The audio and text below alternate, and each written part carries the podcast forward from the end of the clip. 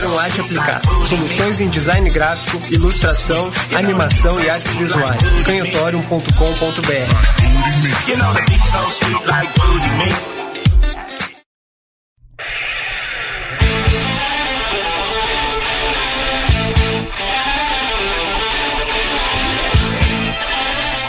Nove quatro, muito boa noite. Ah, tá começando a edição número qual mesmo? Oito edição número 8, então, episódio número 8 de Sinistrocast, estrelando Dreyfus. Boa noite. Da Canhotório. Boa noite. Uh, Canhotório dá o apoio aqui. O apoio aqui é nosso, a gente se apoia nesse programa. Patrocínio Canhotório, arte aplicada, bota uma arte aí na tua casa, na tua vida, na tua parede, no teu muro, no teu jardim, no telhado, no teu tênis, na tua roupa, na roupa, rola. Rola. Um arte por encomenda, um logotipo para tua empresa, aquele auxílio gráfico, publicitário é com a Canhotório hashtag canhotório, arroba canhotório, canhotório.com.br. Que belíssimo site. Visita ali agora para tu ver qual é que é, canhotório.com.br. Curte lá, Face, Instagram e tudo mais. E temos aqui o mercado de pulgas da Dinâmica FM, cinema, música e literatura, mercado de pulgas da Dinâmica FM que tem disponível à venda a edição de quatro fascículos original cuja capa foi revolucionária na época nas bancas de revista, dessa minissérie que Mestre Dreyfus vai dissecar no programa de hoje, a série Marvels, que é o tópico principal do programa Canhotorium, uh, Sinistrocast, aliás, é o nome do programa, Canhotorium é empresa, dessa terça-feira, dia 16 de julho. Uh, vamos convidar, eu sei que não rola, mas vamos fazer aquelas coisas, vamos, vamos insistir, né? Vai que um dia, né, chova no Saara tem um e-mail. Sinistrocast.gmail.com Um dia, talvez, vai. Eu vou mandar um e-mail pra ti daqui a pouco. Tá, vai justificar. Vai ser o terceiro e-mail, né? Os dois primeiros do tu Google. Tu já te mandou algum? a equipe do Gmail sempre te dá boas-vindas. Beleza. O, o, computador mandou um. O próprio computador. e queria convidar quem quiser participar da conversa uh, entrar no, no no chat do site dinamicofm.com. Já leram Marvels? Cara, posso fazer uma pequena introdução? Claro. É que, que eu acho, é uma perspectiva, claro, meio rasa, mas eu acho que é meio que não exatamente uma resposta, mas a ideia que surge com o Watchmen, uh, da perspectiva de inserir no contexto da realidade, e se tivesse, se agora aqui tá rolando a canhatória, rola um assalto ali na esquina, ali a gente começa a ver da janela, e do nada surge um cara do céu e dá-lhe um pau nos bandidos e salva como é que a gente vai reagir a isso? Eu acho que a gente vai ficar sem palavras por um bom tempo se isso acontecesse. Na realidade, é realidade. Como é que a gente vai reagir, velho? Já fica puto. Hã? Né? Tipo, imagina sai um cara vestido de aranha flutuando, pai, sabe, faz uma mágica lá com os bandidos e deixa eles amarrados numa teia lá. Como é que a gente ia reagir? Eu acho que eu não ia ir pro lado do Jonah Jameson da coisa, né? De odiar os caras. Jonah Jameson, o editor do Clarim, claro, é, tá. Com certeza é um cara invejoso, né? É, a gente, a gente já não ia odiar, tipo assim, o cara, tipo, a gente vê que alguém tá fazendo mal, nitidamente, né? Praticando maldade, vem alguém e impede essa maldade de acontecer, essa pessoa é o que a gente chama de, de herói. Né? Então eu acho que agora nessa perspectiva do herói, do policial, de alguém com uma bravata, tudo bem, aí o cara é humano. Mas se alguém chega disso, do ar, voando, mostrando um superpoder, dobrando barra de ferro, atirando raio do olho, sabe? E cara, como fica assim, tipo, é nossa. É como se a gente enxergasse, acredito, um fantasma. Independente da ação ser bem sucedida e se a prática de uma parada positiva ou negativa vai ajudar no social vai ser útil, vai ser como a gente enxergasse um fantasma, não é mesmo? Né? Então a gente uh, tem o Watchman, que dá essa perspectiva do herói inserido numa realidade, no contexto da realidade, mas no contexto social e político mesmo, com aquela visão de, por exemplo, se o super-homem existisse, velho, que, que seria, qual seria a, a visão de bem, de justiça do super-homem num campo da vida real como é visto hoje, seria a visão do seu governo. Né? Ele ia vestir a camiseta do governo, por mais reacionário e pau no cu que fosse o seu governante ele ia ser um soldado do cidadão de bem, digamos assim, né? Uh, uh, e aí eu acho que a Marvel com Marvels, ela, eu acho que ela questiona o seguinte, pô, já que o Alan Moore criou heróis, todos eles baseados, todos eles são referências, são um resumo de tudo que há na história dos super-heróis. O, o, o Sr. Manhattan é uma mistura de super-homem com Shazam e os seres uh, com superpoderes, né? aqueles seres, enfim, os aliens que vêm de fora do planeta, mas são super poderosos, tem aquela, né, tipo, enfim, tem o, o, o, Coruja lá, como é que é o nome do, do Atman, tem o cara da Coruja lá e tal. Né? É o Coruja, então, é, é, tipo, é uma mistura de, de, de Batman, uma mistura de, de, enfim, todos têm lá uma referência. Eu acho que a Marvel, porra, vamos, vamos, vamos botar no contexto os personagens mesmo, os conhecidos, né? E se o Homem-Aranha mesmo aparecesse pro mundo, se o Quarteto Fantástico de fato existisse, do nada, né? O pessoal no mundo estivesse vendo um cara de pedra, um outro que, que é elástico, uma mulher que fica em como é que o mundo ia abraçar essa ideia, de que forma o mundo iria reagir e como, né? A gente é habituado a isso, como iria se desenvolver essa visão do mundo. Uh, eu fiz a introdução ao assunto, não sei se isso resolve, de certa forma, a, a série Marvel da visão de vocês. É, a gente pode partir daí, eu acho. É, a gente resolveu fazer esse programa porque Marvel está completando 25 anos né, da publicação americana. Aqui no Brasil saiu em 95, um ano depois. E... É, é legal notar a, a edição original, né? Ela tem a apresentação, ela tem essa, essa apresentação diferenciada em relação às minisséries lançadas na época. Explica pra gente aí esse papel, esse, como é que é esse. Isso aí foi uma coisa que que realmente impactou todo mundo na época, né, cara? Chegar na banca em 95 e ver isso aí era um choque, cara, porque não era nem um pouco comum, né? Tu, tu ter uma, uma HQ toda pintada, era é uma coisa mais de, de HQ euro, europeia, assim, nas comics não era nem um pouco comum. E o mais comum era o pessoal pensar assim, ah, mais uma história em quadrinhos com uma capa massa, daí tu vai ler a história e a história não é tão, tão legal a arte. E aí tu abria. E tu abria tem essa surpresa em toda a arte. E agora... A arte realista, né? Como a proposta do roteiro, né? A questão da capa, para quem não sabe, Marvels, quando saiu, tanto lá nos Estados Unidos quanto aqui no Brasil, ela vinha com uma capa de acetato, uma sobrecapa de acetato. Isso aqui é um acetato? Isso é um acetato. Ah, transparente. O acetato é um plástico. Eu chamaria plástico, mas tudo bem, acetato. No qual então, tu pode é imprimir. Isso, então a, a capa, ela é um plástico transparente, não, acetato, com uma moldura preta impressa e o logotipo Marvels. Então, o que, que ela permite? Ela permite tu abrir, tirar essa primeira sobrecapa e enxergar a arte do Alex Ross completa, sem intervenção nenhuma. Exatamente. Então, isso aí... Dá todo um efeito diferenciado, né? Exatamente. E, inclusive, não só tudo que o, que o, que o que o Dreyfus escreveu no acetado, não só essas informações, como também aquelas informações básicas de editora, preço da revista. Isso aí, Tudo então no acetato, virou acetato, tá a arte pura, limpa. uma capa pura, limpa, entregue, enfim. No acetato tem... Ser, pra um... ser moldurada. Coisa curiosa que vem o logotipo da Marvel, logotipo, o selo, né, porque saiu pela Abril, mas pelo selo Abril Jovem, e na época, cara, não sei se o ouvinte se lembra disso, em 95 a gente tinha um, um ano só de plano real, a inflação ainda era gritante. Então, qual foi a solução da Abril para poder aumentar o preço? Cinco reais, é isso? Não, aí é que tá. Ela tinha um código. esse código era uma tabela que era atualizada com o jornaleiro semanalmente, pra, com a atualização dos textos, dos preços devido à inflação. Então na capa tu tinha impresso um código, por exemplo, esse aqui era o C30. Quando chegasse lá numa semana, o C30 era 10 reais. Chegasse na próxima, já era 12,50. Hoje eu acho, eu avalio que uma edição dessas, uma banca de revistas hoje custaria entre 15 e Eu acho que essa capa de acetato aí joga ela um pouquinho para luxo, né? Um pouco mais para luxo. Assim se pegar hoje o encadernado todo dela, os quatro capítulos, porque ela saiu na época originalmente saiu em quatro fascículos e todos com a capa de acetato, a sobrecapa e tudo perfeito. Hoje um encadernado custa uns 70 reais, com todos os fascículos, mais o prólogo que foi lançado depois, o capítulo zero. E então se dividir isso aí por quatro, não sei.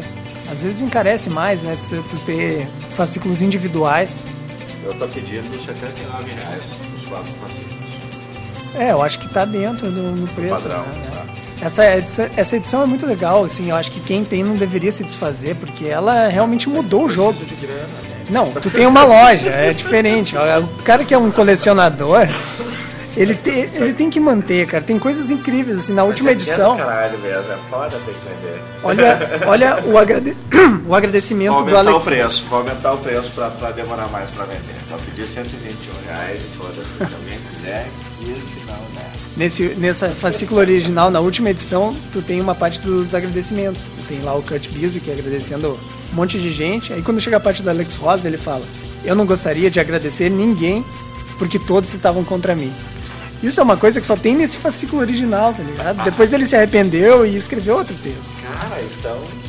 Isso é uma coisa Valorizou que- mais ainda agora. Valoriza mais. Tem aumentar o preço. Eu tô vendendo a quem não perderam comprar por 79 pila. Agora é 121, não sei por quanto tempo. Porque E, ó- com a inflação do jeito que tá, meus queridos. E geralmente quem tem não se desfaz. E então essa edição, cara, ela foi ela, ela não foi, ela não causou impacto só aqui no Brasil, porque aqui foi, só se falava disso, cara. Era impressionante. Pessoas que nunca se interessavam por quadrinhos pegavam a revista e achavam incrível. Porque é, não, não se via, não era comum. Hoje em dia é mais comum ter arte pintada. Naquela época não era, cara. Era o ápice, era o auge. Dessa forma, de entregar desse jeito, não, não ninguém, nenhum artista tinha feito isso. Era o auge da Image, tá ligado? Era tudo over. Era, e o Alex Ross pega e leva a coisa para um clássico. Os uniformes são os clássicos da, da era de ouro dos quadrinhos. Então, cara, isso aí se sobressaiu demais, né? Foi, foi um choque mesmo chegar na banca e ver isso aí. Na realidade, eu tava pensando que quando, surgi, quando surgiu essa graphic novel, ela foi a primeira ou foi a representação mais realista até aquele momento do universo da, do Marvel. Exatamente. Eu acho Porque não tinha nada em termos de cinema E, ou talvez, TV. talvez dos super-heróis em geral, né? É possível. Mas em relação ao universo Marvel, sim, é verdade, não tinha É, não, a gente não tinha. Hoje em dia já tem todos os filmes action. possíveis, né? Mas na época não tinha. É verdade. É o mais próximo do que seria um live action da Marvel. E até então. O, Dreyfus colocou que era o auge da, da Image, né? E essa, essa obra ela é considerada por alguns críticos, alguns autores e tal, como um- uma espécie de renascimento, né? uma, uma nova era dos quadrinhos, porque ela ela resgata valores, re- resgata um tipo de que é a era de prata, né, dos, dos- dos quadrinhos ali, que, que tinha sido ah, esquecido de alguma maneira, tinha virado uma outra coisa a partir do- dos, dos anos 80 ali, que, que tem essa desconstrução dos personagens, né? Os personagens quase foram desconstruídos ali nos anos 80, né? Tinha essa linha né, de desconstrução. Se na época, no início dos anos 90, já existia um distanciamento enorme, como a gente falou agora, da publicação de Marvel pro que estava se fazendo na época até os primeiros quadrinhos que são os que ele homenageia aqui, dos anos 30, hoje em dia então, né, cara, esse fator de nostalgia que tem no Marvels é amplificado. É, é, assim, a gente comentou no nosso episódio do, do Vingadores Ultimatos como o filme fazia, na verdade, uma homenagem ao universo cinematográfico da Marvel, né? Marvels faz uma homenagem à Era de Ouro, à Era de Prata e, e encerra ali, no fim da Inocência, por exemplo, o, o capítulo 4, que é a morte da Gwen Stacy, ele é considerado a quebra do fim da inocência. Dali pra frente, é, os quadrinhos tomaram outro rumo. Então o Marvels vai até ali, fazendo essa homenagem, né, cara? Eles, a ideia inicial do- dos autores era, principalmente do Alex Ross, era fazer 10 números, um para cada herói da. Ele ia escolher 10 heróis da Era de Ouro, fase bem clássica mesmo da Marvel, e homenagear, contar uma história. Mas aí o Kurt Busiek teve a ideia de, não, quem sabe a gente faz... É o escritor, é o cara que escreveu a história. E quem sabe a gente faz um, um repórter, ele teve a ideia do repórter cinema, do repórter fotográfico para para ser o personagem principal da história. Então essa foi a sacada genial, na minha opinião, né? Que Porque- representa o leitor, né, cara? Aquele, É o, nossa o, o né? Shadow, Perspectiva- O cara que tá vendo de fora. mais né? que isso, Perspectiva humana. Mas eu acho que mais que isso, porque até ali, cara, tu- o, o leitor ele é sempre muito onipresente e onisciente de tudo, porque tu tá lendo, por exemplo, a cena da, da, da morte da Gwen Stacy. Tu tá lá em cima da ponte com o Duende Verde, com o Homem-Aranha, tu sabe o que eles estão falando.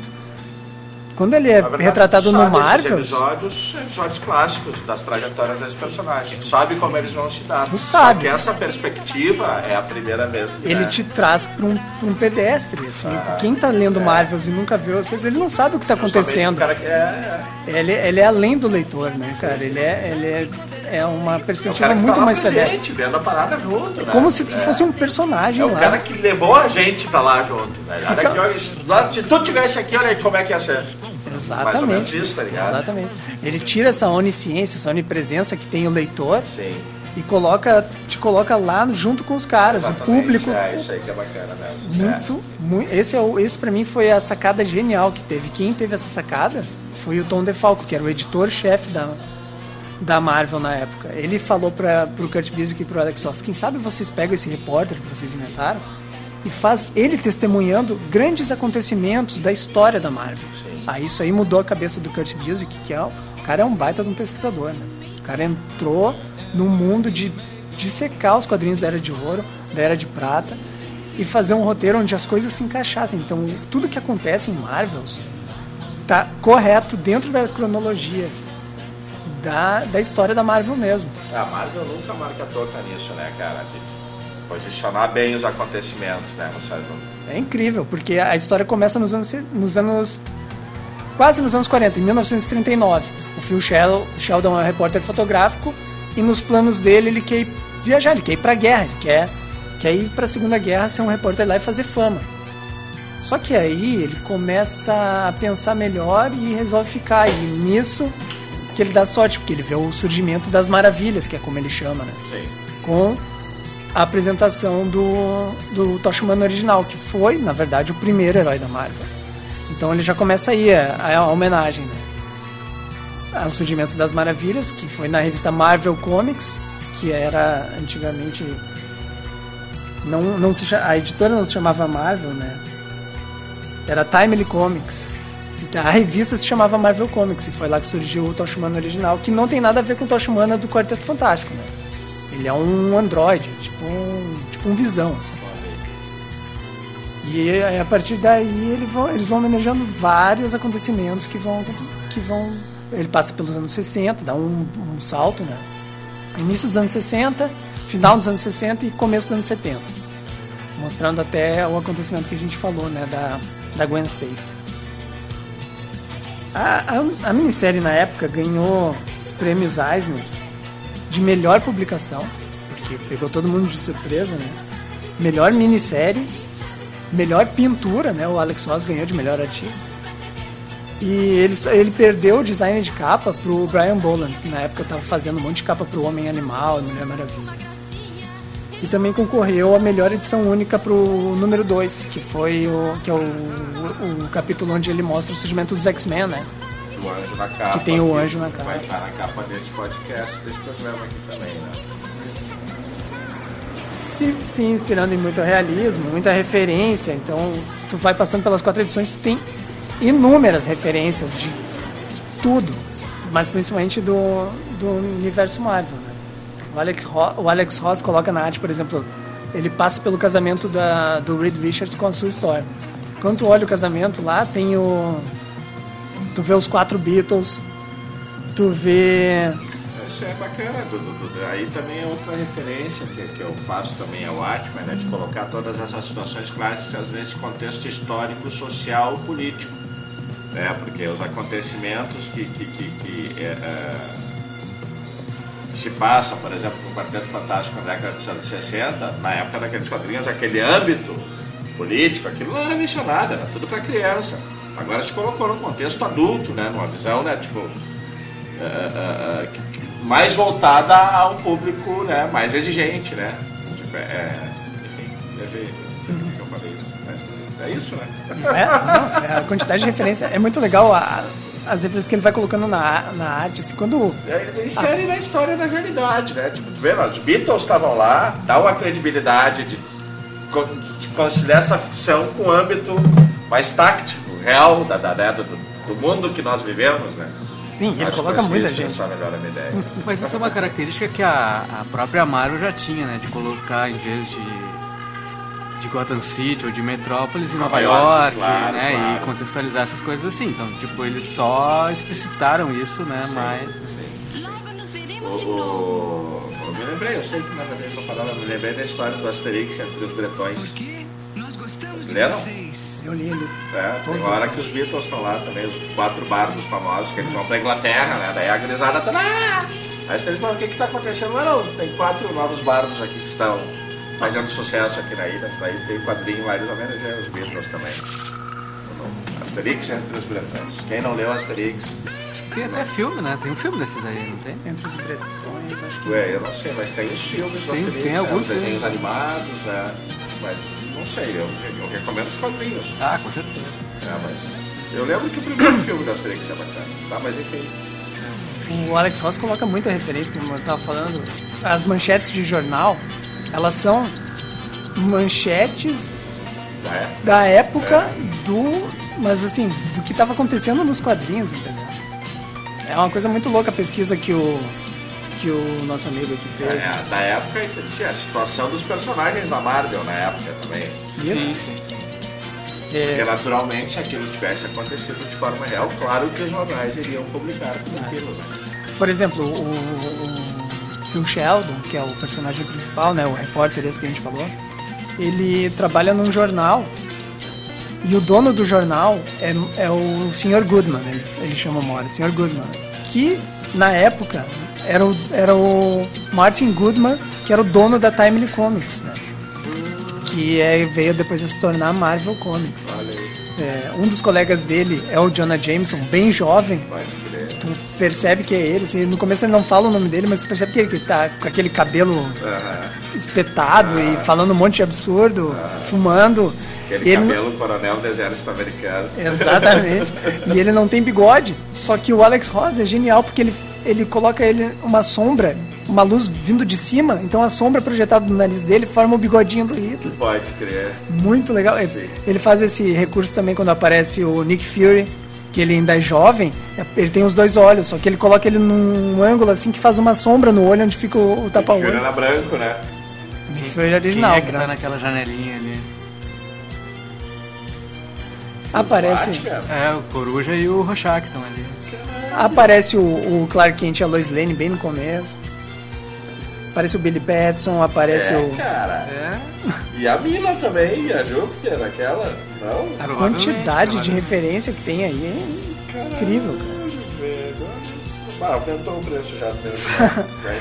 Já. É por isso que assim, eu, eu quando li Marvels, logo que saiu na banca, eu- eu- que nem todo mundo, né, cara, fiquei impressionado com a arte. Só que naquela época eu realmente não consegui não consegui aproveitar ela do jeito que ela merece ser degustada, né, cara? Então lendo de novo essa semana, assim, foi muito melhor. Então eu aconselho todo mundo que tem acesso a reler ou ler pela primeira vez, Tá assim, me dando vontade mesmo. que cara, é incrível. É que tem uma, uma, uma característica, por exemplo, da arte do, do Alex Ross, que é como ele usa referência fotográfica em tudo, né? Ele fotografa os caras, os caras fantasiados para pegar luz e toda a questão para tentar transformar mais realista. O, o desenho, a arte, né? Uma coisa que é uma crítica meio comum, assim, que ela tende a ficar um pouco estática. E no caso do Marvel, ele resolve, eles resolveram isso sob esse olhar do fotógrafo, que ele está fotografando. Então são, são os cliques, né? Então tem toda essa coisa da imagem mais parada, né? Esse já é o já é da Manhã. Eu só trouxe essas duas, que eu já tinha essas duas, só achei essas duas. É, realmente, assim, essa, essa crítica que o Ricardo fez, ela é bem comum, assim, os, os detratores do Alex Ross. Eu também concordo, principalmente depois de Marvels, eu acho que a arte dele teve a tendência de ficar mais posada ainda. Muita coisa muito dura, assim, tu olha e tu enxerga o modelo posando. Ele usa modelo, ele usa foto dele mesmo, foto de amigos, ele usa até action figure. O que ele tiver à mão que possa re- representar para ele a luz, a, a posição, ele, ele usa. Mas ele não copia igualzinho. Se tu pegar assim um- algum livro que, que mostre, ou até na internet é fácil de achar isso, a foto que ele usou de referência para desenhar, tu vai ver que ele muda a fisionomia das pessoas. Ele, a- por exemplo, aquela uma foto, um- uma arte famosa dele que é o Coringa dançando com a Arlequina. Isso aí é produzido o tempo todo na internet. É uma foto dele com uma mulher vestida de Arlequina. Tu vê que ele mudou completamente a fisionomia, fez o cara mais magro. Ele só. ele No próprio Marvels, ele usa referência a mãe e o pai dele para ter o retrato da época, assim. A cena do beijo da, do Reed Richards com a Sue Storm é uma cena de beijo do pai com a mãe dele. Tipo, a mãe. A pesquisa que ele fez também de visual foi imensa também, porque cada época que se passa os capítulos é retratado perfeitamente o vestuário das pessoas, os carros, a arquitetura. Então, e ele teve uma ajuda da própria mãe dele, que era uma artista de moda. Ela fazia várias pin-ups, então ela tinha muito desenho de roupa da, das épocas, né? Então ele pode usar isso aí tudo como referência. Eu acho que como, narra, como narrativa, assim, Marvels ele se superou. Depois ele realmente tem a questão do Reino da Manhã, que é um pouco mais dinâmico, assim, mas. É... O Reino da Manhã podia fazer o Marvel pra ele não tem essa ele não tem essa questão de tu ser um pedestre olhando assim tu, tu é mais onipresente assim tu vê os diálogos dos heróis né é, ele, o, o reino do amanhã é uma ele até eu achava que ele era mais distante do da publicação do Marvel mas na verdade ele é ele é até relativamente próximo ele é de 96 aqui no Brasil saiu 97 e aqui saiu 97 mas tipo é é, ele é bem ele é bem próximo assim mas eles têm a mesma lógica assim de alguma maneira porque eles fazem uma o reino da manhã fica mais explícito assim porque é uma crítica uh, a um tipo de quadrinhos a um tipo de, de, herói que existia naquele momento ali que era aquele esse herói do, da Image ali de uh, violência extrema e valores que na verdade não tem valor nenhum praticamente né? entre o herói e o vilão eles se misturam muito anti-herói, né? Muita violência. Ele trata esse futuro da DC onde os, os heróis clássicos se aposentaram, ou tão velhos, ou tão meio de lado. E os, e os heróis novos são, são todos uns caras. Tudo uns amoral. É, todos uns amorais, assim. Tipo, tem um, tem um, um personagem que é muito inspirado no, no Cable, do Rob Liefeld, que é esse, esse herói truculento e só arma grande e resolve tudo na porrada e não tem, não tem lógica nenhuma assim de, de valores. E, e ele tá aqui, ele é esse personagem aqui que é o Magog, que é o, o antagonista ali no começo. Então eles, esse reino da manhã, que é o termo, uma tradução para o Kingdom Come, que é uma, um trecho do Pai Nosso lá, que seria o nosso reino, venha a nós o, vosso, o nosso reino, né, o vosso reino ficou traduzido como Reino da Manhã, mas tem essa questão de esse reino desses caras da Era de Prata voltando, esses valores voltando. Então tem eles ele procurou trazer esses elementos na história, puxando também pela questão dos heróis como deuses, né? Tem toda essa essa questão da dos vilões e como demônios, tem, tem muita citação bíblica, né? Depois eu vi alguma coisa de que o próprio Alex Ross ele é pastor, ele tem uma coisa assim meio. É, é, o pai dele é pastor e é o personagem principal da história é o pai dele. De novo, né? Porque o pai dele já é referência do fotógrafo e agora é referência do pastor. Sim. É, no caso aqui do pastor, ele usou a semelhança física mesmo. É idêntico o pai dele. Ele fez mesmo. Esse, esse, tiozinho. O, o que tu teria mais próximo do Reino da Manhã na Marvel é o Terra X, cara.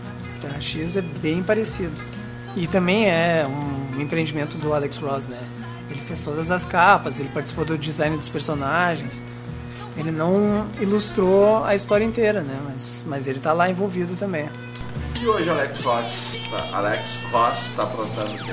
Olha, esse mês está saindo nos Estados Unidos um, um epílogo do Marvel. Que é, vai falar a partir dos anos 70 ali o, com a, o surgimento dos novos X-Men, né? Wolverine, Fera, o Gambit e a capa é a Fênix Negra. Tá curioso aí quando sair esse material no Brasil. É, tem um trabalho relativamente recente que saiu, é o Justiça, né? Que é uma. que é aquele quadrinho gigante. Deve ter?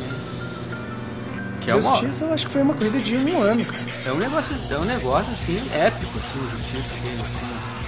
Do Ross, como. Que é da DC. Que é da DC, o universo da DC, enfim, negócio. A história, sinceramente, eu achei meio, meio trancada, assim, porque ele, ele é o meio roteirista também. Eu acho que ele, como roteirista, ele já não vai tão bem, assim. Sim. Mas a arte é impressionante, assim, o cara fica viajando muito na arte. Massa, né?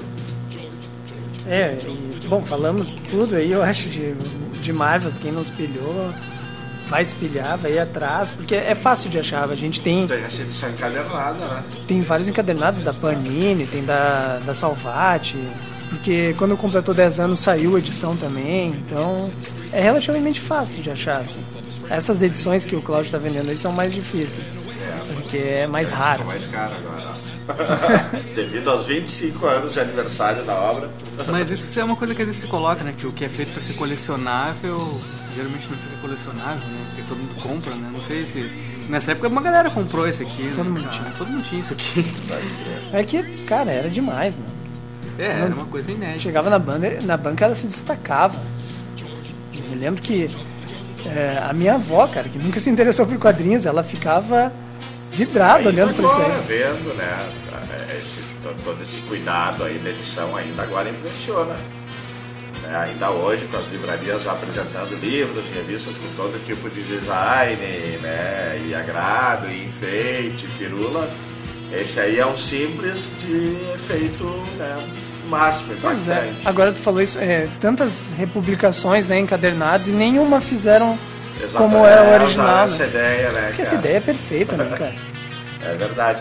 Ah, também uma coisa que seria, já viajando, né, indo para o campo da hipótese, por que não também fazer uma animação, uma longa-metragem né, com essa história, usando justamente esse traço, como aconteceu agora há pouco nesse. Tem essa série da Marvel no Netflix, vocês viram, né? Onde eles pegam graphic novels clássicas e fazem uma animação meio tosca, mas com a digitalização, faz uma referência às primeiras animações da Marvel.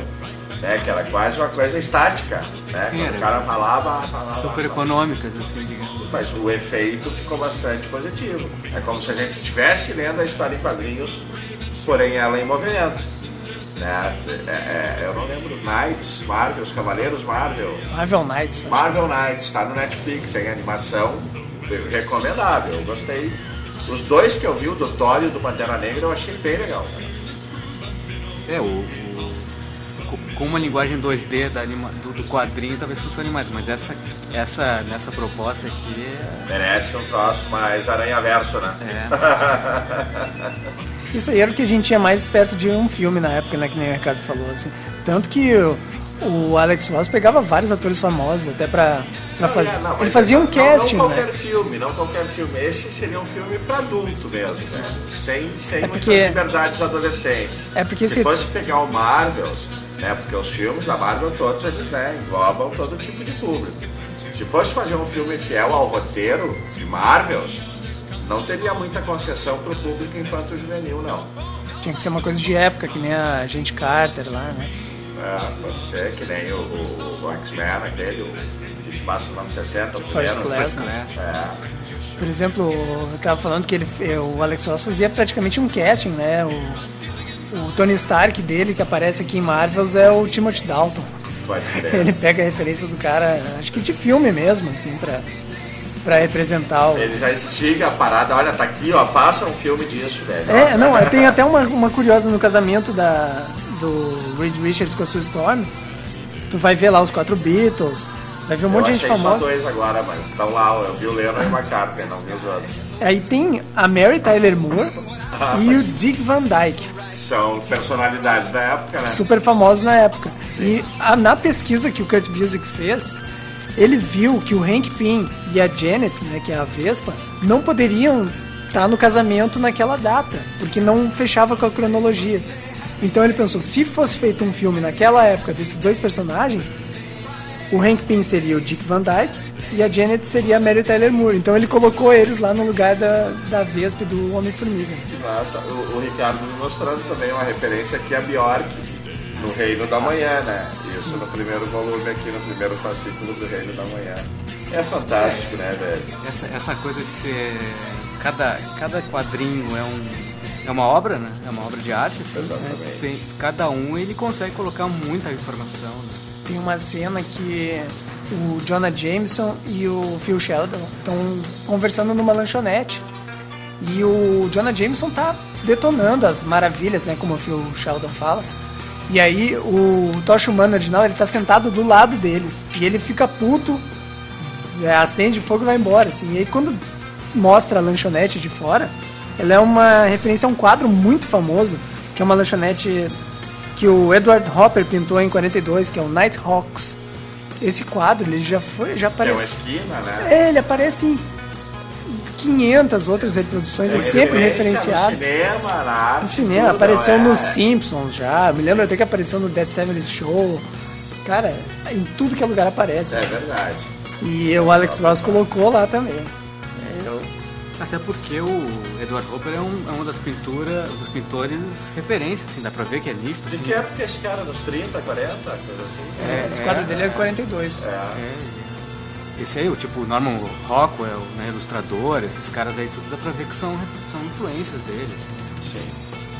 E é só de Marvel os que vivem o Sinistro Cast de hoje? Vocês têm mais alguma dica aí pra dar? Velho, que nem eu tava te falando off- é, offline aqui. Eu, eu tenho andado sem tempo pra assistir nada, velho. Nada. Então eu reassisti o Pokémon, aí fica a dica aí, o Detetive Pikachu. Eu vi mais umas quatro vezes nessa última semana. só mais quatro vezes. E o filme é bom, cara. O filme é, eu gosto, é, não chateia, cara. Então quem tem Te criança em casa aí vai assistir lá o Não, Pokémon. não, eu Acho que Cara, mas, ô, Cláudio. sair pro Drake. É, essa aí, E eu- a gente acredita na palavra dele. Tá, tu não vai botar pro netinho ver aí? Pois é, não tenho, não tenho convivido muito, né? Mas quem sabe, né, no momento propício. Mas daí acho que já vai ter outros filmes, outras coisas. Mas vamos ver, ele que vai mandar, né? Assim como é, tu tem um patrão que te manda ver o Pokémon o tempo todo, não é uma escolha tua, é obrigado, eu também. Talvez passe por isso. Né? Cara, eu vi o filme Hellboy, né? O novo, não achei tão bacana como os primeiros, mas ainda achei, achei legal, achei válido. Ah, ah, já deixa rabo pra continuação. Só te final. interrompendo um pouquinho, porque tu falou isso aí, eu lembrei. Eu comecei a ver o Hellboy. É, não, ok. Eu é. vi 20 minutos e eu odiei aquela cena do Mucha Lucha lá, do Mucha Libre. É verdade, é aquele começo não é Puta, mais, bah, é, mais interessante. Me desmotivou pra ver o resto, eu já tava com sono mesmo, então ó, tchau. Ah, eu vi, eu vi o filme inteiro. Vi o filme inteiro, acho que valeu a pena, não, não, não causou prejuízo, mas não ver também, não é algo que vai causar prejuízo. Agora, os dois Hellboy do, do, dos antigos, uns 10 anos atrás, esses eu acho muito foda.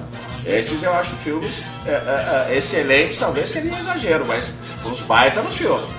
Né? São, são as histórias bacanas, roteiros convincentes, eu acho o personagem Mike Mignola, né, o nome do cara, acho uma bela de uma criação, que era também de uma editora, né, que não era Marvel nem DC, né, era outra coisa, Acho que é né, da Dark Horse, né? Dark Horse, eu sei dizer, é, O... A caracterização do Hellboy também era muito melhor, né? era muito O melhor, Ron né. Perlman era um ator muito melhor. E o cara habituado a fazer esse tipo de personagem, né? O cara fez a Bela e a Fera. Sim, Sempre e tinha Guilherme Del Toro também, né? Na direção. É né? verdade, Daí tinha já- toda, toda a perspectiva criativa dele. Não, e eu acho que era um personagem que ele tinha uma. Ele tinha vontade de fazer mesmo. Tinha um é que carinho, né, ele fez o. aquele da Labirinto do Fauno pra, pra pegar grana pra fazer a, a segunda parte do, do, do Hellboy. do Hellboy. assim, Sério? né? É que ele queria fazer, assim. Ah, né? ele fez o melhor filme Ele fez dele um filme pra melhor pra fazer o- a história que ele ia contar, né? Vamos dizer. Não, é, é bom, enfim, eu não, não- não- eu acho que é uma bela de uma aventura, uma bela de uma sessão da tarde. Seria uma, uma- é o Hellboy visto por uma perspectiva menor, mas ainda assim estão lá os efeitos especiais, está lá o personagem, tem uma trilha sonora que até quando não precisa começa a riff de rock and roll, tá ligado? Até em momentos des- desnecessários.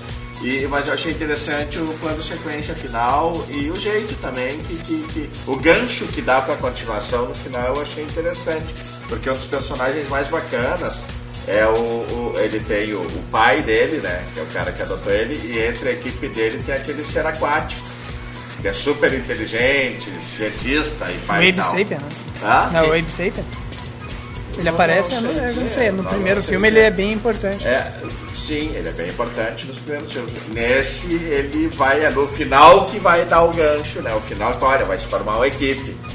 Aí meio que ele tá entrando numa parada que ele tá resgatando esse. É, eu percebi que ele é mais novo ali, né? Apesar da caracterização, ele parecia mais grotesco, mais velho, assim, né? Ele é mais novo, é mais gurizão.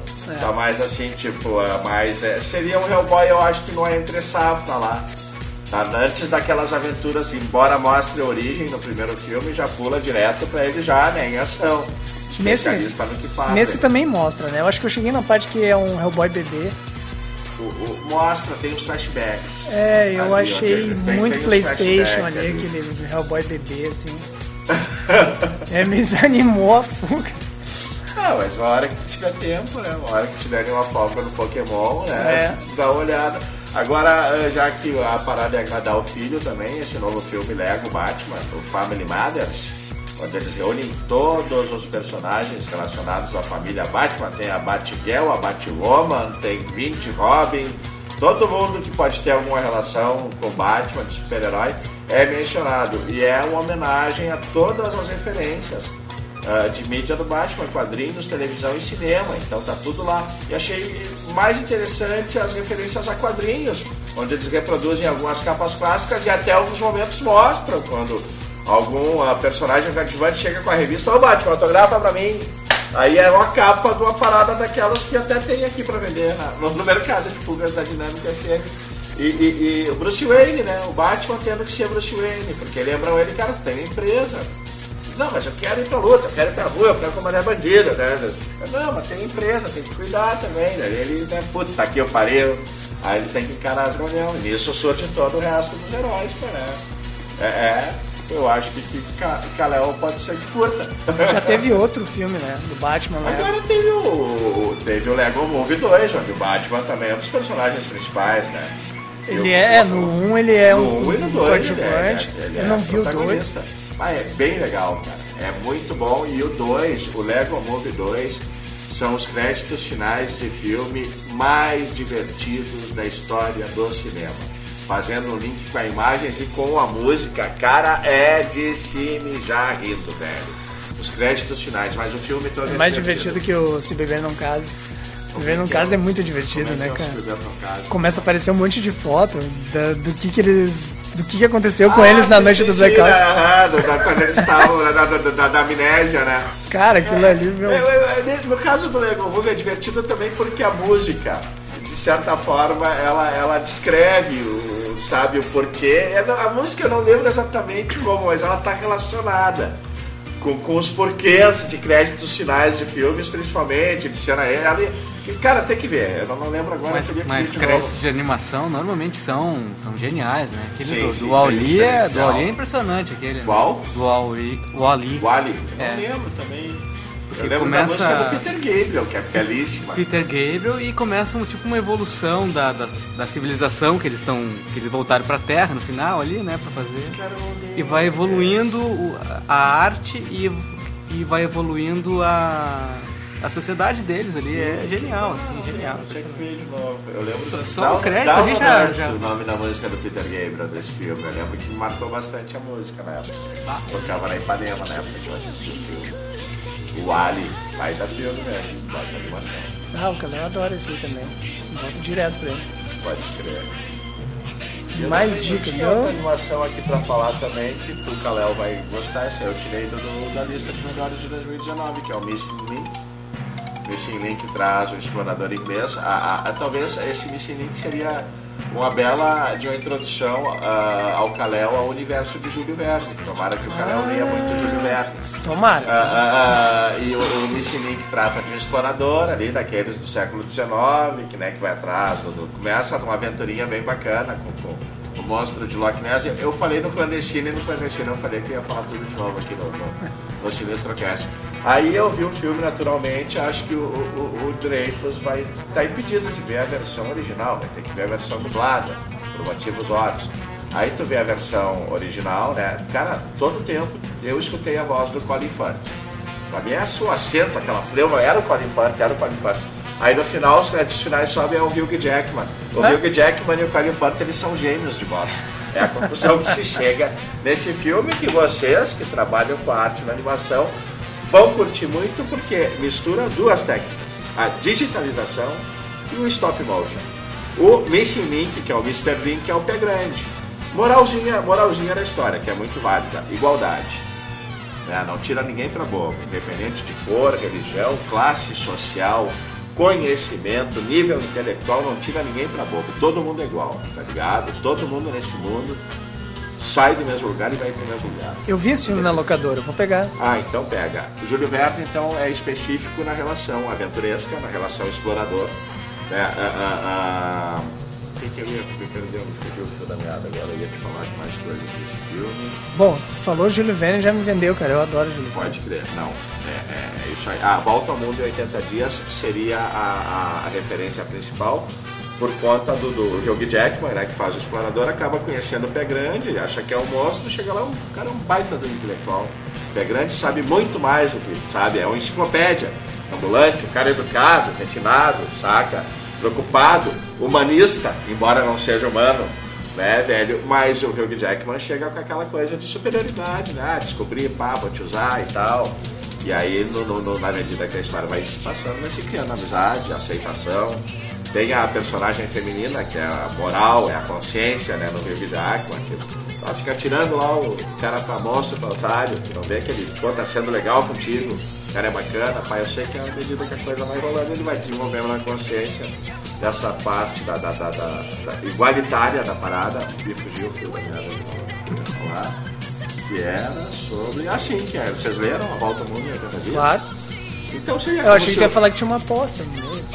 a aposta não tem, mas eles vão ter que percorrer o mundo todo porque ele vai ter que levar o, o Sasquatch lá do norte, oeste dos Estados Unidos para Shangri-La, que seria na Sibéria. Sabe, ele tem que dar meio que a volta ao mundo e faz uma referência a dupla, personagem faz referência ao Phileas Fogg e o Passepartout. Porque o, o, o, o, explorador, o Hugh Jackman, tira muito o pé grande para mordomo, pra carrega as malas, né? Tu que tem que, tipo, sabe, tu que vai, sabe, tu que tu vai ser o cara, tipo, para funcionário, né? E a volta ao mundo dos 80 dias, né? À medida que a, que a, que a história vai rolando, a relação patrão-empregado se desenvolve numa relação amizade e amigos, né? Seres humanos, pessoas que, né, não, não, existe mais a... tem um momento lá que, que o Passepartout vira rei, numa tem determinada situação na Índia, no livro A Volta ao Mundo em 80 Dias. E, e- e vai ser mais ou menos essas, essa aventura vai ser a mesma coisa, né? É isso, né? Isso que eu tinha que dizer. Júlio Verne, Fechou. esse link está na lista de melhores filmes de 2019 e tem essa característica também que é incomum para as animações de hoje em dia de misturar duas técnicas. De estar lá, tu vê a massinha de mandar lá, o, Missing, o, o Mr. Link, né? É, é o, o- ele é o elo perdido, o Missing Link. Né? Mas ele é o nome dele. é- O nome dele, na verdade, é Susan. Ah. O nome do pé grande. Ele explica por quê no decorrer. É engraçado que aí começa a chamar ele de Susan, né? Um baita de um, de um cara grandão, né? Susan, por favor, sabe? Mas o começo é o Mr. Link, né? Vamos te chamar de né? Mr. Link. Já vamos fazer o link com Missing Link. Aí ele. E aí, ah, então é misturada as animações na mesma cena, assim. Na lá. mesma cena, vai ver que- digitalização e alguns personagens. é, é, o, o, o, o, Hugh Jackman me parece, me pareceu a, a digitalização. Agora o, o Mr. Link, o pé grande e a e a dupla, a mocinha, seria a- o caso de amor do Hugh Jackman, estar Stop junto na motion, né? aventura. é, vai, vai, é, é- esses dois são nitidamente o stop motion. É stop motion, não É? é? É. Como assim é? Isso aí. É que agora os caras estão fazendo umas animações 3D com cara de stop motion, que parece massinha assim, mas não é só um 3D, né? Não, isso é até nos créditos finais do filme aparecem eles usando as duas técnicas, cenas inteiras com, né, com, a, né, tipo, passando rapidinho, que nem tu faz os teus vídeos, Sim, sabe? sim. Toda aquela cena que durou 48 Time-lapse. horas pra fazer, passando em um minuto, sabe? Ah, É, é interessante, recomendo. E deixa eu ver se eu tenho mais coisa, além desses dois. Bom, eles não viram os filmes, que eu, né, não fizeram o tema de casa. Vou dar aqui nota 2, só pela presença aqui pro Ricardo, e nota, nota 4 pro, pro, pro Dreyfus, porque tem justificativa, né? Tu não tem filho, então nada, não, não, não, não sei como é que tu não assistiu. Não gosta de cinema, não gosta de filme. Não, é que o Ricardo tá ocupado vendo o Stranger Things. tá, tá, tá Eu tô vendo, tô vendo. Eu sei que não tem muito ibope aqui no grupo, mas eu tô, eu tô, Mas referências muito legais. A, sempre tem muita referência muito legal. A, especialmente, eu tô vendo até o. Chega até a parte 5, sei lá. E o Invasor de Corpos, o. O cara lá do. A coisa, como é que ficou? É, do abismo, o segredo do abismo, como é que ficou. The Thing. The Thing, como é que É, ficou? eu não lembro, não lembro. A coisa do outro mundo, o enigma do outro mundo. É, eu acho o que é isso enigma aí. do outro mundo. Referências muito claras, assim. Olha bem aí, legal, cara. bem legal. Mas É, tem muita mas coisa legal. e assim. Isso é a qualidade, a referência. Não, Para não, isso, mas, é- mas, mas, mas também tem toda a questão do, do, do subtexto que tu pode fazer ali em relação ao, ao desenvolvimento, São porque eles quantos episódios? são 10, E tu assistiu quantos já? por enquanto 4. Dá pra fazer já uma comparação com as temporadas anteriores e tu dizer se... é, Tá no mesmo nível, tá muito bom, assim, porque né, eles estão evoluindo, os guris já estão crescendo, né, já são uns galalau, né, começa, começaram pequenininho, agora já são adolescentes, né, então eles já estão com, com outros conflitos, e isso aparece, eu acho isso legal, tá, tá evoluindo conforme eles evoluem.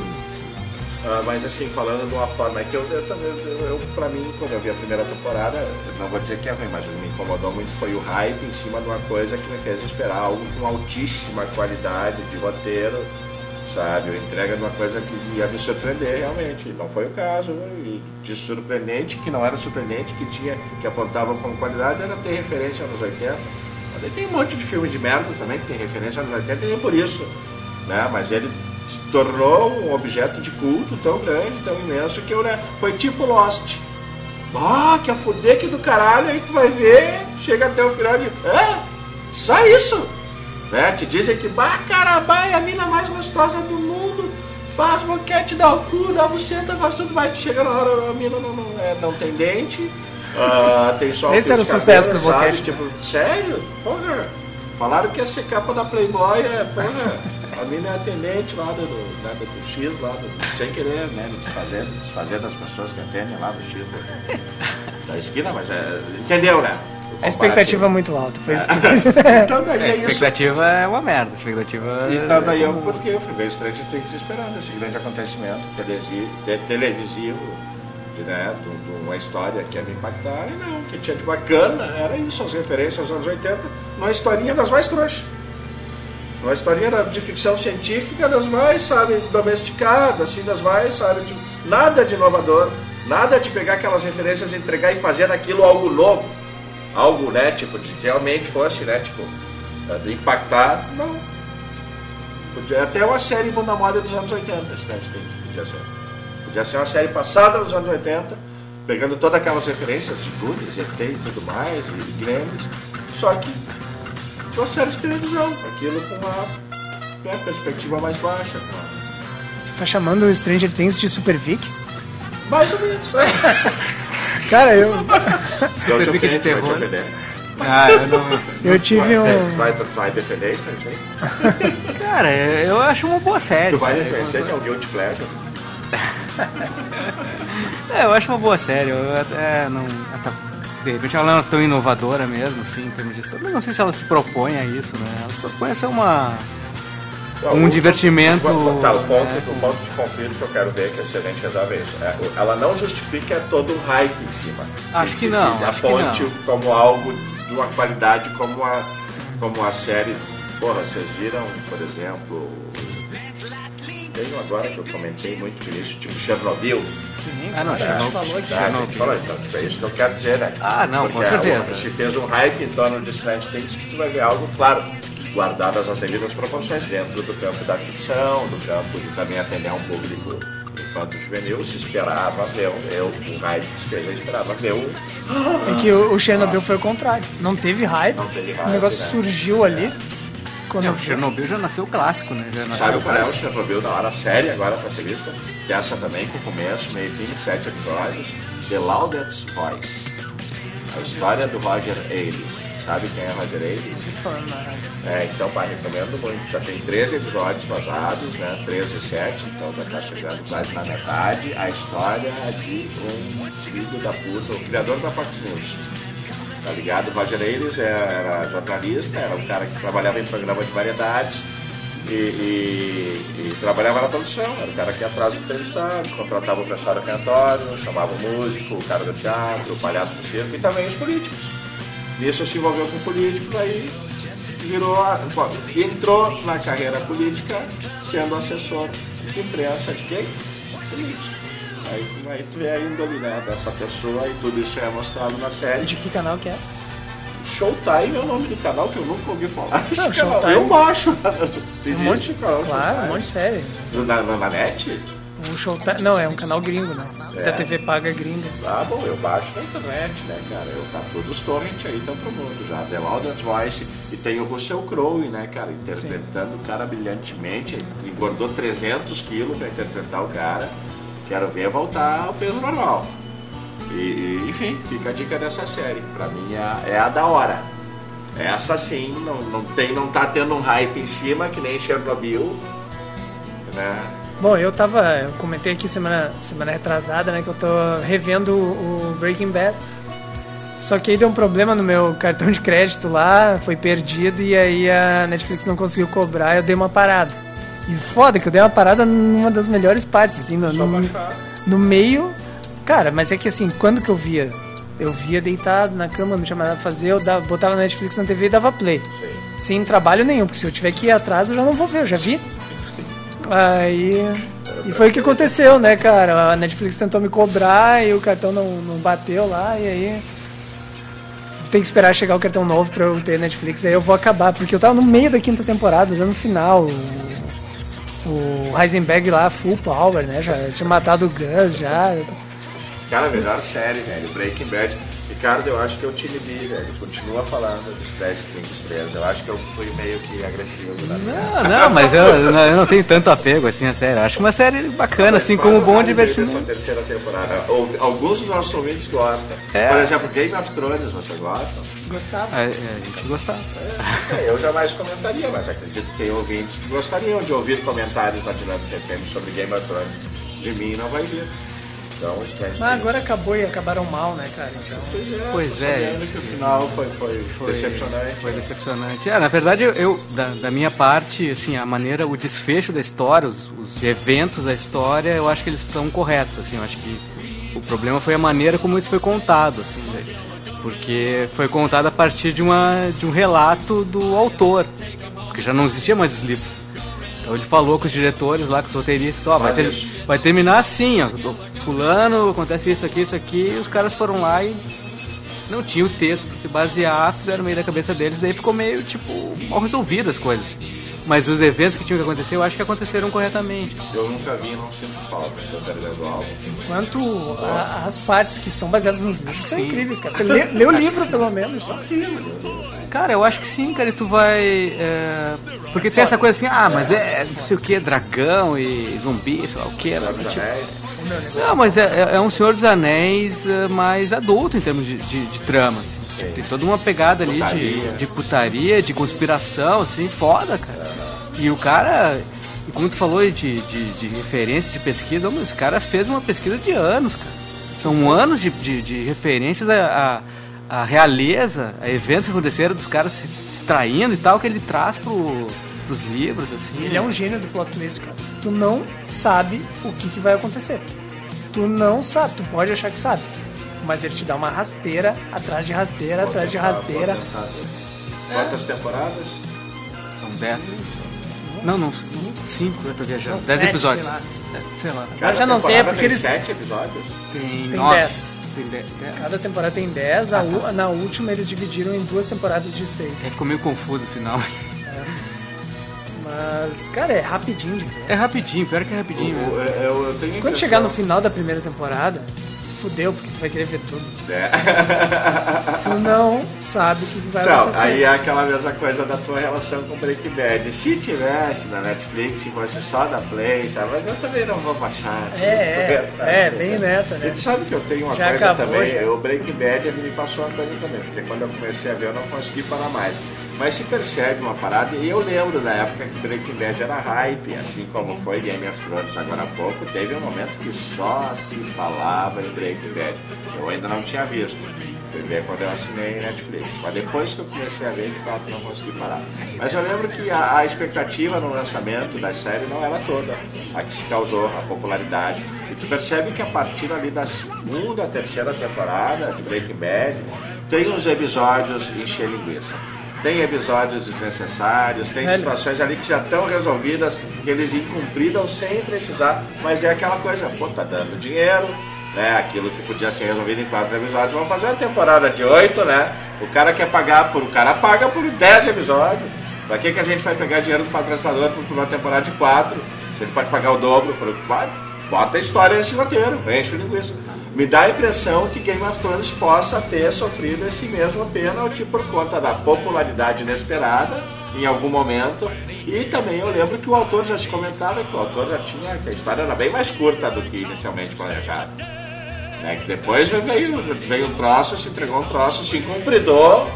É que o De tipo de forma universo que ele, que ele criou ali, ele pode desenrolar pro resto da vida. Ah, é. É, é um mundo. É como se fosse um mundo real, assim. Política, vai entrando um, vai entrando outro, saindo. Isso aí ele pode contar, pode passar o resto da vida contando. É, terminou. a- a- o que ele disse é que ele ficou decepcionado porque ele esperava que tivesse mais uma ou duas temporadas ah, pra co- terminar a história deles. O autor. É, tipo, os caras terminaram em uma temporada e ele esperava que isso aí tivesse desenvolvido em mais uma. Sei lá. É só fazer mais uma, não. É, mas aí os, ato- os atores já estão de saco cheio, já estão há anos fazendo, não querem mais fazer, é, custo de produção, Ele sei não lá. entrega o livro, Ele não termina o livro. ele não entregou o último livro ainda. Então, é, os caras estavam bem perdidos. Tu vê, tu nota, é claro, quando, a- quando acaba a referência do livro mesmo. Os caras ficam bem perdidos, começam a fazer um monte de coisa que não é do daquele. Não, não faz sentido dentro da- do que foi proposto no começo. Isso aí não caga com tudo? Caga, no final caga. Então, Então, qual consigo? cara, vê até a terceira temporada, episódio 9. É, a história, é a história do Lost, uma galera fala que, que o Lost final decepcionou, que foi palha, não sei o que, mas tipo. Cara, ele não me incomodou tanto dessa maneira que o pessoal Eu falou não. assim, cara. Eu achei que ele resolveu. Achei coerente, Todo assim. gosta disso. Uma galera não entendeu. E, tipo, Ah, isso não, aí em não, qual não temporada? certo, em tá qual temporada que tava todo Eu mundo? não sei isso porque tá qual temporada nós aí a, a série começa a te entregar e tem as fumacinhas no ar. Aí aparece urso polar, aparece elefante, isso aí não se explica depois, pra que que se mostrou? Cria alta, se, se cria alta expectativa por um monte de situação surreal que tu pensa. Como qualquer história bacana que vai nos convencer, esse quebra-cabeça vai ser montado até o final. Não se monta, fica Essa- sem explicação, fica no ar, um monte de coisa. Essa crítica eu aceito, mas a de tá todo mundo morto no final não aceito. não tá, porque não era eu não isso. vi até o final. O não final, o final ele, ele vai te mostrando duas linhas do tempo, assim, porque te lembra que o, o Lost era assim, né? Ele vai mostrando a galera lá na ilha E e, aí pega, vai mostrando os flashbacks. Aí em tal temporada ele começa a mostrar flash forward, começa a mostrar o que tá acontecendo depois, né?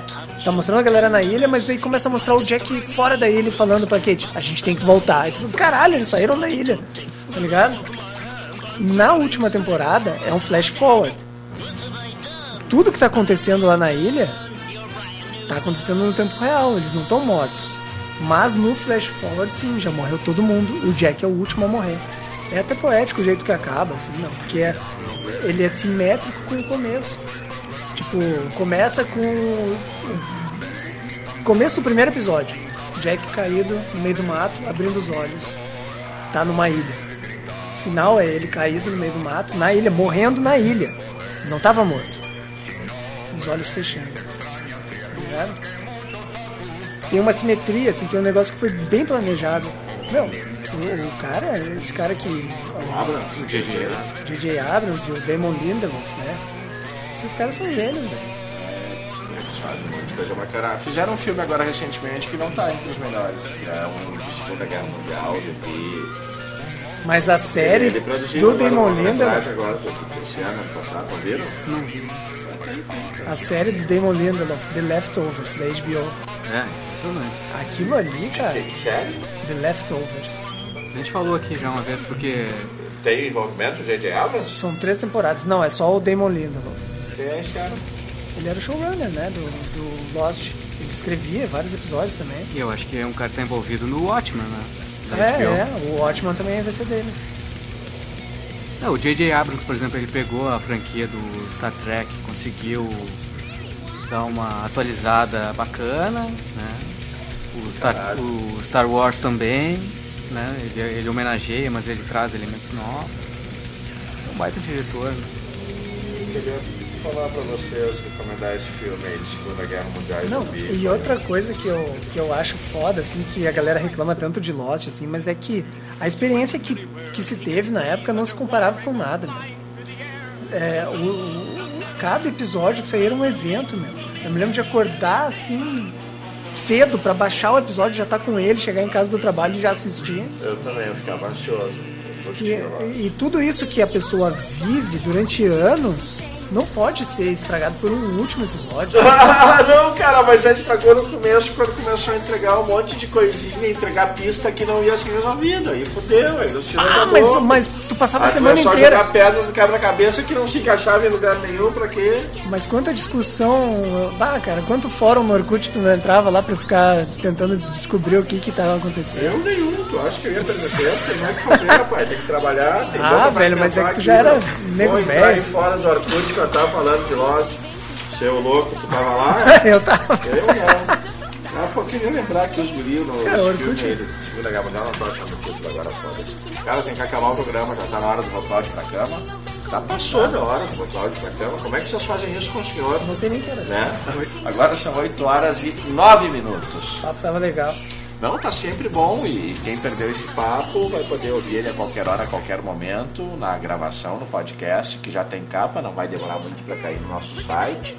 A gente tem mais duas semanas para tentar convencer aqui o David e o Ricardo a assistir Trucolor e o outro filme também, que é melhor ainda, o... vocês não lembram, né? Nem eu também. É Bright, Tem é que é? dois filmes. É Brightburn. O Ah, Brightburn. Brightburn. É, daqui a pouquinho já passou o time, Ricardo. Aí como é que vai ser? É, É, daí- Mas se puder, assiste. Vale a pena. Tá inserido no contexto dessa ideia de- desse programa de rádio aqui. Ah, como é que ficamos então, Joana? Tá Leiam bem. Marvels, né? Nenhum Marvels, é, assistam Pokémon de Detetive Pikachu. E até daqui a duas semanas, tá? Boa noite. Blow me down. Is that right, Popeye? Eat all this spinach to make those big muscles? Nah, tain't so. I am what I am on account of I eats me spinach. oh, I'm Popeye the Sailor Man. Popeye the Sailor Man. Now I am what I am, and that's all what I am. I'm Popeye the Sailor Man. Now I'm kazookas, what hates all palookas, what ain't on the ups and swear. Boy, I bips 'em and bucks 'em and always outrucks 'em, but none of 'em gets nowhere. Now if anyone dares to risk my fist, it's buff and it's wham, understand? So keep good behavior, it's your one lifesaver with Popeye the Sailor Man. Oh, I'm Popeye the Sailor Man. Popeye the Sailor Man. Boy, I am what I am, and that's all what I am. I'm Popeye the Sailor Man.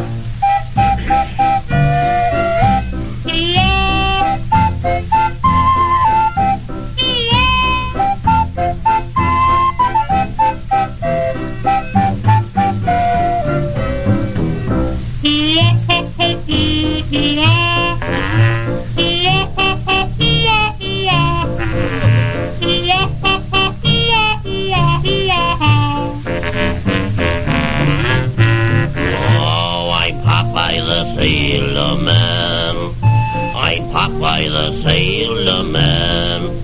Boy, I'm strong to the finish, cause I eats me spinach. I'm Popeye the Sailor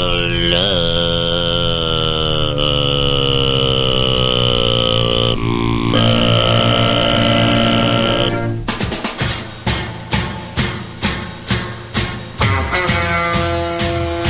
Bom dia, grupo. Hoje é sexta-feira, dia de maldade. Dia de fazer uma operação, mandar a PF 6 da manhã pra fazer busca e apreensão, revirar tudo, é, pegar computador, celular, abrir cofre, chutar cachorro. Hoje é dia de maldade. É dia de prender executivo, fechar delação premiada, é dia de vazar áudio pro Jornal Nacional, é dia de louvar o ministro Fux, dia de pedir afastamento de promotora, é dia de maldade. Hoje é sexta-feira, é dia de dar entrevista dizendo que nunca vai virar político. É dia de chamar o MBL de tonto, dia de ridicularizar o showzinho da defesa. Hoje é dia de maldade. Hoje é dia de grampear os advogados da defesa, dia de perdoar o caixa 2 do Lorenzoni, dia de fazer PowerPoint com o Deltan, é dia de ter convicção sem provas, hoje é dia de maldade. Hoje é dia de fingir parcialidade, surgir testemunha de acusação, dia de passar processo prescrito, da FHC, arquivar o Aécio, inocentar Cláudia Cruz. Hoje é dia de maldade, hoje é dia de dar o perdido no cônjuge, De impedir entrevista do Lula, juntar os incendiários orar contra o Haddad, dia de maldade. Hoje é dia de prender o principal candidato à presidência da República, ganhar o ministério depois. É dia de excludente de licitude, é dia de manos sujas. Hoje é dia de malpá. Hoje é dia de dizer que foi hackeado, dizer que não lembra, depois dizer que não tem nada demais, depois dizer que é crime fazer o que eu mesmo já fiz tantas vezes. É, hoje é dia de maldade. Um beijo, grupo.